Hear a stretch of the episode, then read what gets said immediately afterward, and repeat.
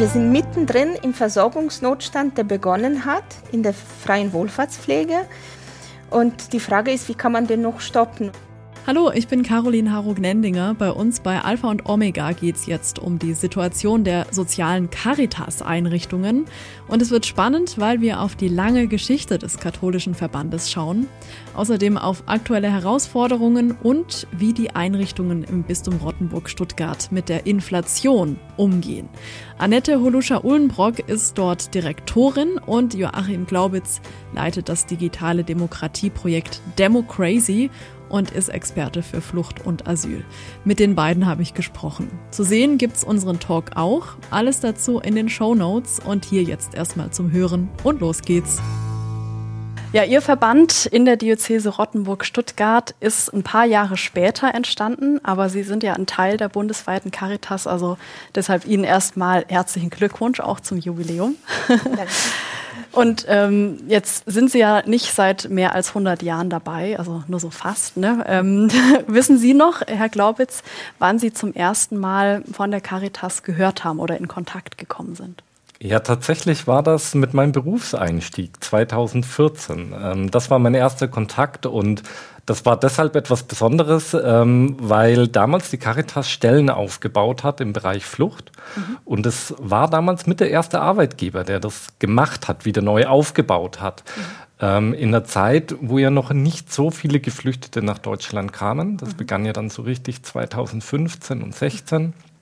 Und das hat mich schon beeindruckt, dass da dieser Weitblick da ist, ähm, schon den Grundstein zu legen. Und das war ein Dienst, der sich mit Ehrenamtlichen, also der Ehrenamtliche unterstützt in ihrer Arbeit mit Geflüchteten. Und dieses Wirken in die Zivilgesellschaft, das hat mich beeindruckt und mhm. das war auch mein erster Kontakt mhm. dort hinein. Frau Holuscher-Uhlenbrock, wie ist es bei Ihnen? Gab es denn in letzter Zeit einen Moment, in dem Sie gesagt haben, Mensch, schön, dass ich bei der Caritas mitarbeite? Nicht nur einen, viele Momente. Also ich arbeite sehr gerne für die Caritas, weil die Caritas für Menschen in allen Lebenslagen da ist. Wie Sie am Anfang gesagt haben, ob für Menschen, ob für Kinder aus einkommensschwachen Familien, ob für ältere und pflegebedürftige Menschen oder Menschen mit einem Handicap, für Menschen ohne einen festen Wohnsitz oder mit einer Suchterkrankung. Und ich kann mir nichts Schöneres vorstellen, als für diese Menschen als Caritas da zu sein, für sie auch politisch eine Stimme zu erheben und das alles noch im Sinne der christlichen Nächstenliebe eine durchaus sinnstiftende Aufgabe. Schauen wir jetzt mal zusammen auf die Geschichte, ähm, auf die Anfänge des Caritas-Verbandes. Begonnen hat das Ganze ja ganz klein, also 1897. Da hat ein Pfarrer, Lorenz Wertmann, den sieht man jetzt auch mal auf dem Foto hier eingeblendet, ist der Mann mit dem Hut in der Mitte. Also er hat die Gründung des Caritas-Verbandes für das katholische Deutschland mit vorbereitet. Ähm, und da heißt es auch für Seeleute, für die Krankenpflege und für viele weitere soziale Projekte. Ähm, warum war das denn damals nötig? Das war damals nötig, weil es sehr viele katholische so, sogenannte Sozialwerke gab, sehr viele kirchliche Hilfen für arme Menschen, Menschen in Notlagen, die Sie gerade aufgelistet haben. Und diese sozialen Werke oder kirchlichen Hilfen arbeiteten nebeneinander und waren nicht gut organisiert. Und deswegen war es Lorenz Wertmann sehr wichtig, die katholischen Hilfen, die Sozialwerke zu bündeln unter einem Dach, unter dem Dach der Caritas. Und dafür haben sich auch sehr viele sozial engagierte Bürgerinnen und Bürger eingesetzt. Und so wurde die Caritas am 9. November 1897 in Köln gegründet. Mhm. Es gab ja eigentlich damals so ja, im Deutschen Reich ähm, einige Gesetze, die es möglich gemacht haben, dass es eine Krankenversicherung für die Menschen gab, eine Unfallversicherung und auch eine Altersrente. Ähm, aber Sie sagen, anscheinend äh, hat es gar nicht allen ja, geholfen oder es kam gar nicht bei allen an. Also es hat immer noch irgendwie noch eine zusätzliche ähm, Seite gebraucht, die da unterstützt, oder? So wie heute braucht man, habe ich ja vorher gesagt, die, wir brauchen auch eine politische Stimme für die Menschen. Und die war damals nicht gebündelt. Deswegen hat Lorenz Wertmann gesagt, wir müssen die Hilfen für die Menschen organisieren, bündeln in einem Dachverband und für sie gemeinsam eine Stimme erheben als Antwort auf die Nöte, die es damals gab. Mhm. Und dann eben von, von Arbeitern wahrscheinlich, von Menschen auf dem Land, also genau. ganz unterschiedliche. Ja. Mhm. Und so wurden damals auch schon die ersten Kindergärten gegründet. Es gab auch schon die ersten Einrichtungen für Menschen mit Behinderung oder für ältere Menschen oder für Frauen und Mädchen in Notlagen. Mhm. Das waren so die ersten Angebote, die mhm. damals entstanden sind. Dann wurde ja die Caritas immer größer und auch besser organisiert. Äh, wir sehen hier jetzt auch mal ein Bild von der Caritas-Zentrale in Freiburg in den 1920ern. Äh, schön in Schwarz-Weiß äh, und dann aus den, an den 30ern, den frühen 30ern Werbeplakate. Ähm, die Caritas hat ja dann auch nach den Kriegen mit angepackt, war auch in der DDR aktiv und hat später auch internationale Hilfe aufgebaut, also mit Caritas International. Also gibt es etwas heute, wo Sie sagen würden, ähm, heute ist die Arbeit ganz anders als noch zu Beginn der Caritas? Also der rote Faden der Caritas-Arbeit ist und bleibt das Thema Armut, Menschen in Notlagen. Notlagen. Das war damals ein Thema und heute. Was sich verändert hat, ist natürlich die Palette der Angebote. Wir haben heute viel mehr Angebote als damals. Ähm, damals gab es keine psychologische Familien- und Lebens- oder Eheberatung oder Tagespflege oder Kurzzeitpflege, wie wir sie heute kennen, oder Tafelläden oder Schuldnerberatung. Die Arbeit der Caritas hat sich über die Jahre profe äh, professionalisiert. Die Mitarbeiterinnen und Mitarbeiter sind weiter qualifiziert worden für die Aufgaben, die sie erfüllen. Und in, in der heutigen modernen Zeit ähm, können, könnten wir ohne Digitalisierung die Arbeit auch gar nicht mehr ähm, erfüllen. Wenn ich allein an, an den Beginn der Pandemie denke, als die Caritas sehr schnell mit neuen Beratungsangeboten reagiert hat, in, in neu, mit neuen Formen der Kommunikation, ähm, Videoberatung, Chatberatung, Onlineberatung, Telefonberatung und natürlich auch immer noch die persönliche Beratung. Mhm. Und das wäre vor 125 Jahren mhm. nicht ja, denkbar gewesen. Mhm. Und ist auch die Art der Angebote anders geworden, also dass mehr ja, Hilfe zur Selbsthilfe angeboten wird oder war das schon zu Beginn auch schon so? Äh, zu Beginn ging es darum, die Not zu lindern. Die Armut war bitter, die Menschen litten an Hunger, so entstanden damals auch die Suppenküchen, um die Not zu lindern. Heute als Caritas wollen wir nicht nur Not lindern, also die Symptome bekämpfen, sondern auch die Ursachen. Deswegen wollen wir auch die Gesellschaft und die Rahmenbedingungen so gestalten, dass die Schere zwischen Arm und Reich nicht weiter auseinandergeht, damit die Gesellschaft nicht auseinanderdriftet. Insofern hat die Caritas heute auch eine gesellschaftspolitische Aufgabe, die sie so damals noch nicht hatte. Herr Glaubitz, also. Äh, wir haben gerade schon gehört, es hat sich ein bisschen verändert, also mehr politische, politischer Einsatz der Caritas.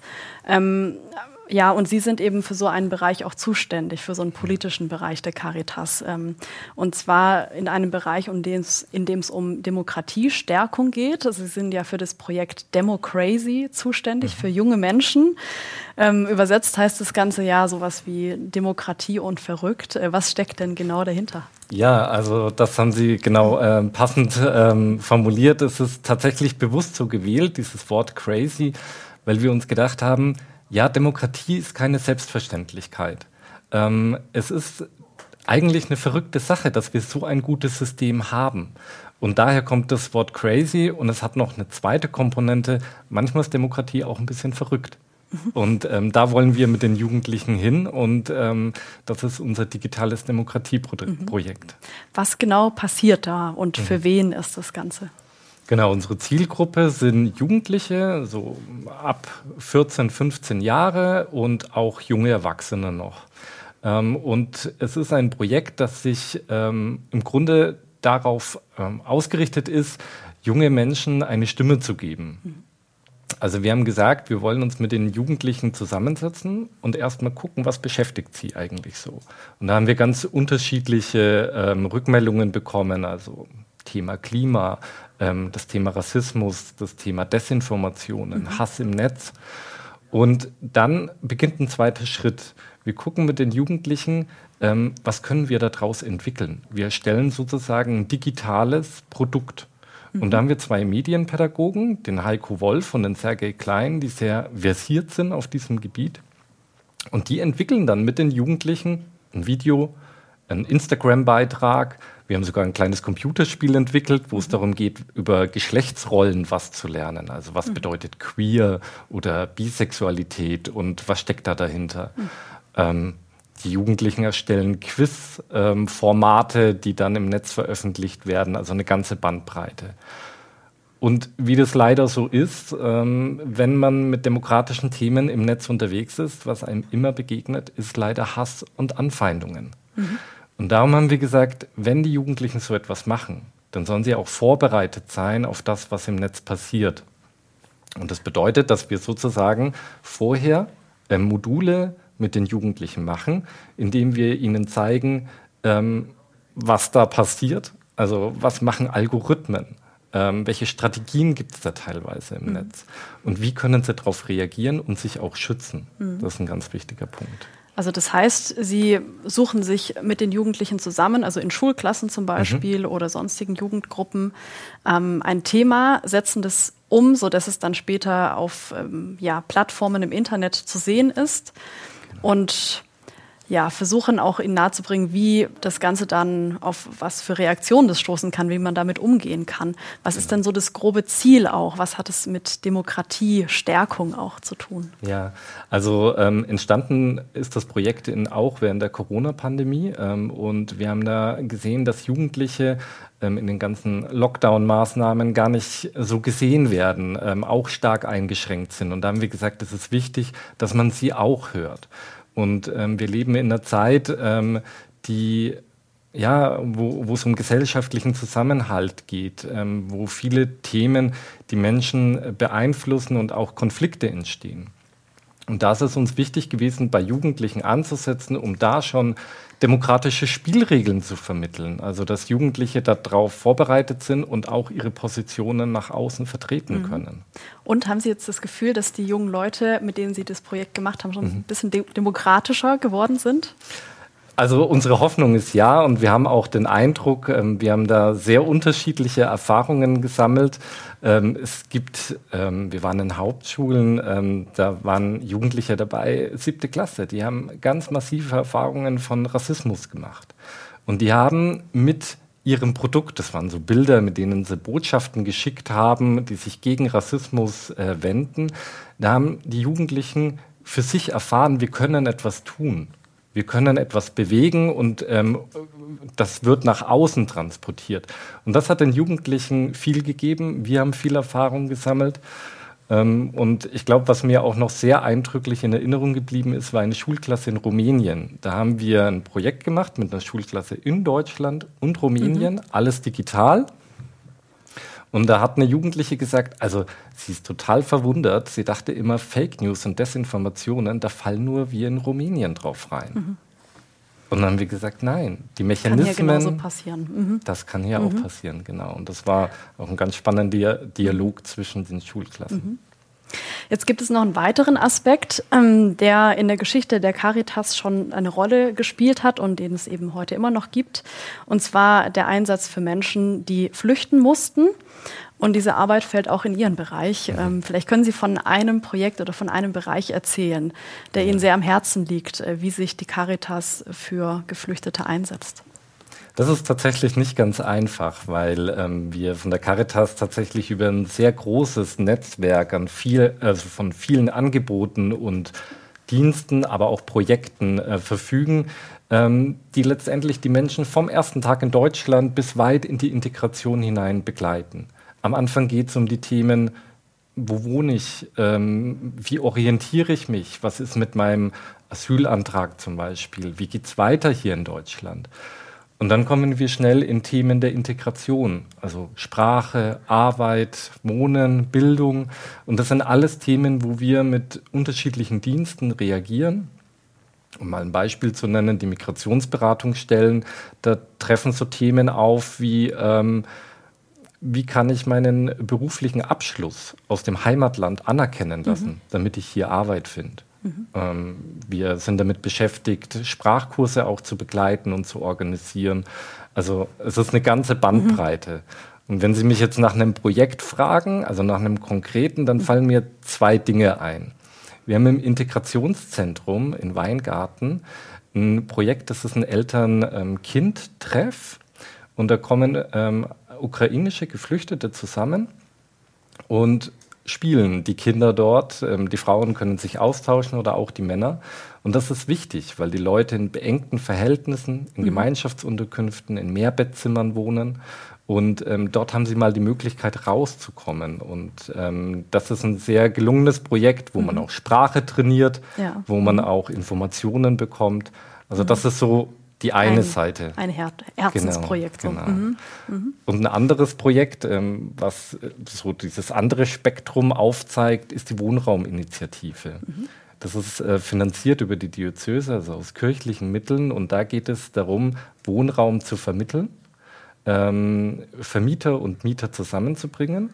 Und das richtet sich, also die Zielgruppe sind Geflüchtete, aber nicht nur. Und das ist ein ganz wichtiger Aspekt in unserer Arbeit, dass wir die Angebote womöglich für alle offen haben. Mhm. Also nicht auf den Pass oder die Herkunft gucken, sondern schauen, wer hat den Bedarf. Mhm. Und ähm, das ist in der ganzen Diözese umgesetzt, diese Vermittlung, und ist auch ein sehr großes, erfolgreiches Projekt gerade.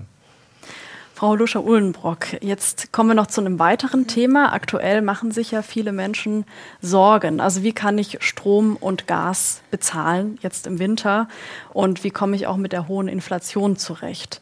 Können Sie da ein, zwei Projekte der Caritas vorstellen oder vorschlagen, auch den Zuschauerinnen und Zuschauern, ähm, die genau das da unterstützen möchten? Natürlich durch die steigenden Energiekosten und die Inflation wachsen auch äh, die Armutslagen und wir haben immer mehr Menschen in geringen und mittleren Einkommen, die so an der Schwelle zur Armut langsam sind. Und wir als Caritas versuchen, die Menschen dahingehend zu unterstützen, dass sie in dieser schweren Krise oder in dieser multiplen Krise mit der Situation so weit klarkommen, dass wir neue Armutslagen verhindern. Mhm. Ähm, ein Projekt, ähm, das wir aber schon länger haben, schon länger seit 2008, das ist der sogenannte Stromsparcheck. Mhm. Dabei geht es darum, dass einkommensschwache Haushalte von sogenannten Stromsparcheckern besucht werden. Äh, die Stromsparchecker, das sind äh, ehemalige Menschen, die in, von Arbeitslosigkeit betroffen waren. Sie wurden geschult und kommen in die Haushalte und schauen, wo gibt es die Strom- oder Energiefresser in den Haushalten und geben wertvolle Tipps. Also Duschkopf oder Kühlschrank. Duschkopf so. oder mhm. die Glühbirnen austauschen. Mhm. Es gibt viele äh, auch kleine Tricks oder den Kühlschrank austauschen, wenn er tatsächlich schon in die Jahre gekommen ist und ähm, die Evaluation zeigt, dass es durch diesen Stromsparcheck gelingt, Energiekosten in den Haushalten bis zu 20 Prozent einzusparen. Leider steht dieser Stromsparcheck ein bisschen auf der Kippe, weil er wird ja auch über Bundesmittel bezuschusst und äh, obwohl wir jetzt eine Energiekrise haben und die Nachfrage nach dem Stromsparcheck größer ist als je zuvor, wurden die Mittel mhm. gekürzt und wir mhm. kämpfen jetzt auch um den Stromsparcheck nicht nur aufrecht zu erhalten, mhm. sondern ihn auch gerade jetzt in dieser Energiekrise auszubauen. Mhm. Okay, also das wäre so der erste Tipp, Stromsparcheck. Vielleicht haben Sie noch ein zweites. Ja, ein zweites ähm, ähm, Projekt ist ein gemeinsames Projekt der vier Kirchen im Land, also der beiden katholischen Kirchen in der Diözese Rothenburg, Stuttgart und Freiburg und der beiden evangelischen Landeskirchen. Sie wissen, dass äh, jetzt alle Menschen die sogenannte Energiepauschale bekommen in Höhe von 300 Euro. Und leider entfällt auf diese Energiepauschale die Steuer mhm. und unter anderem auch die Kirchensteuer. Das war dieser Zuschuss eben im September. Dieser Zuschuss mhm. im September, die 300 Euro. Und eigentlich wollten die, Kirch, wollten die Kirchen nicht, dass die Steuer hier erhoben wird, aber es war leider gesetzlich nicht zu ändern. Und so haben die vier Kirchen im Land und auch bundesweit beschlossen, dass diese, dass diese zusätzlichen Kirchensteuereinnahmen nicht in den Töpfen der Kirchen verbleiben, sondern eins zu eins weitergegeben werden an die Menschen, die von der Energiekrise ganz besonders betroffen sind. Und ähm, im Rahmen dieses Energiefonds sollen die Menschen dahingehend unterstützt werden, dass äh, wenn sie nicht in der Lage sind, ihre Energiekosten-Nachzahlung im nächsten Jahr zu begleichen oder an der Kippe drohen, dann in, also Sozialhilfeempfängern zu werden, dass wir versuchen, mhm. gemeinsam mit der Caritas und Diakonie im Land über die Beratungsdienste mhm über also die Beratungen. Darüber kann man sich, daran darüber kann man mhm. sich wenden, ob an die Schuldnerberatung ja. oder allgemeine Sozialberatung bei der Caritas, mhm. um dann ähm, aus diesem diese, Topf, aus diesem Topf auch zu mhm. profitieren, zu mhm. schöpfen, um so auch nicht in eine neue Armutslage zu geraten. Also mhm. das, die, die Hilfe richtet sich nicht an alle, mhm. sondern hat wirklich, das betone ich ausdrücklich, die Zielsetzung, neue Armutslagen zu verhindern eine sehr schöne und sinnvolle Sache der vier Kirchen und der Caritas und Diakonie im mhm. Land. Stichwort Armutslage. Also Ihre eigenen Einrichtungen von der Caritas, also egal ob es Pflegeheime sind, Krankenhäuser oder auch Werkstätten für Menschen mhm. mit einer Behinderung, die sind ja genauso auch von gestiegenen Preisen für Gas und Strom und Material wahrscheinlich betroffen.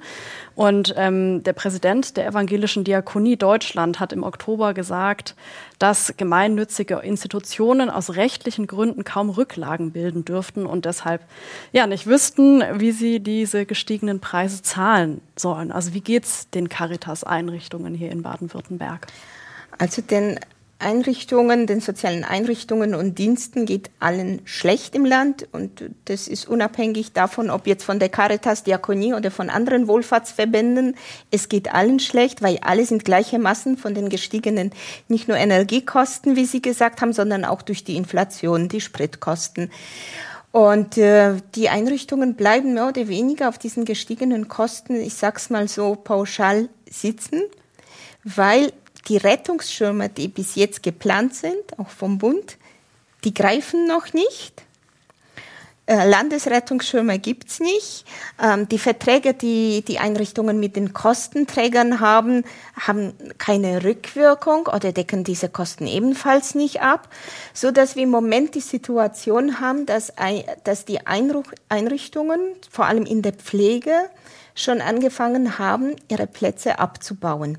Mhm. Der Abbau ist aber nicht nur also, auf die gestiegenen Kosten zurückzuführen, gleichzeitig auch auf den Personalmangel. Mhm. Wir bekommen auch keine also Fachkräfte. weniger Plätze quasi für, für Bewohner, die für in Bewohner, Pflegeheim sind. Mhm. Die im Pflegeheim mhm. sind oder für Menschen, die jetzt einen ambulanten Pflegedienst brauchen oder mhm. Tagespflege. Also es sind mhm. nicht nur die stationären Angebote betroffen, sondern auch die mhm. ambulanten oder auch die Beratungsdienste. Mhm. Letztendlich haben, sind alle von gleichen Kosten ja betroffen. Ah. Und die Einrichtungen wollen und Dienste diese Kosten auch nicht auf die Klienten umlegen.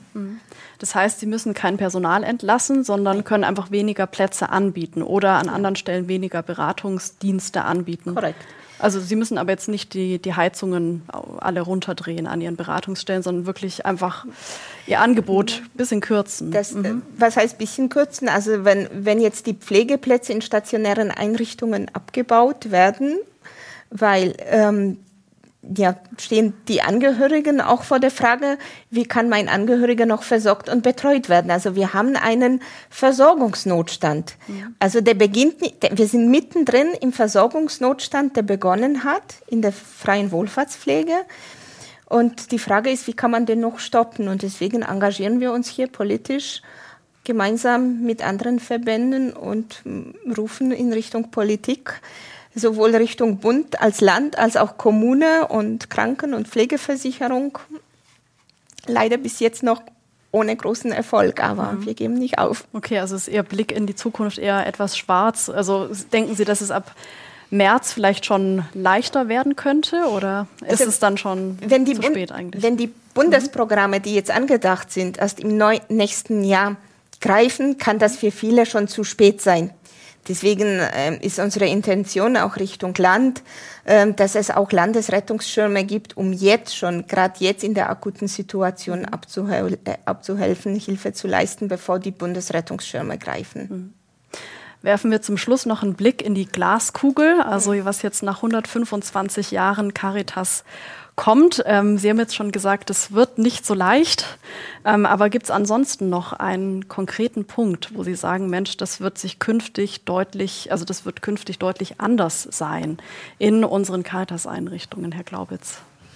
Ja, also wir haben äh, Themen, die uns die nächsten Jahre sicherlich weiter begleiten werden, wie das Thema Energie, aber auch wie das Thema Flucht. Und in diesem Kontext ähm, müssen wir uns alle auch vorbereiten, also das Thema Vielfalt in unseren Einrichtungen präsent haben, zu verstehen, dass wir nicht unsere Schubladen immer aufmachen können und die fertigen Konzepte haben, sondern eben innovativ auch weitergehen mit unseren Ansätzen. Das wird definitiv auch für die nächsten Jahre wichtig wichtig sein. Mhm. Gibt es da so einen ersten Schritt, den Sie da versuchen zu machen, damit es klappt? Ja, also ich meine, im Grunde Democracy ist so ein Beispiel auch dafür gewesen, zu sagen, ähm, soziale Arbeit ist dort, wo die Menschen sind und wo sind die Jugendlichen? Doch häufig im Netz. Und diese Schritte zu gehen, das ist, da sind wir schon im Grunde auf dem Weg. Mhm. Ähm, aber da wird sicherlich ähm, häufig auch noch etwas kommen, wo wir einfach reagieren müssen. Und dieses Spannungsfeld herzu, also gut ähm, auszupendeln aus, wir müssen reagieren auf Notsituationen und sind trotzdem innovativ und präventiv unterwegs, das wird uns weiter fordern. Was sagen Sie, Frau Holuscher-Uhlenbrock? Was erwarten Sie noch? Was wird künftig anders für die Caritas? Also neben der Schwierigkeit, die Finanzen um, zu eruieren, um die Einrichtung, um die Angebote für die Menschen aufrechtzuerhalten und neben dem Personalnotstand, den wir im Moment haben, werden sich leider Gottes die Armutslagen der Menschen nach wie vor weiter verschärfen. Die, die Krise ist noch nicht vorbei und wir werden alles tun mit Initiativen wie Mach dich stark für arme Kinder im Südwesten, alles tun, um die Schere zwischen arm und reich im Land zu schließen und die Solidarität auch weiterhin zu stiften. Ja, dann drücke ich die Daumen und äh, auf die nächsten 125 Jahre Caritas. Vielen Dank Ihnen für das Gespräch und danke Ihnen fürs Dabeisein. Bis zum nächsten Mal bei Alpha und Omega. Übrigens, Alpha und Omega mehr als du glaubst ist ein gemeinsames Format der katholischen Bistümer Rottenburg Stuttgart und Freiburg und des evangelischen Medienhauses Stuttgart.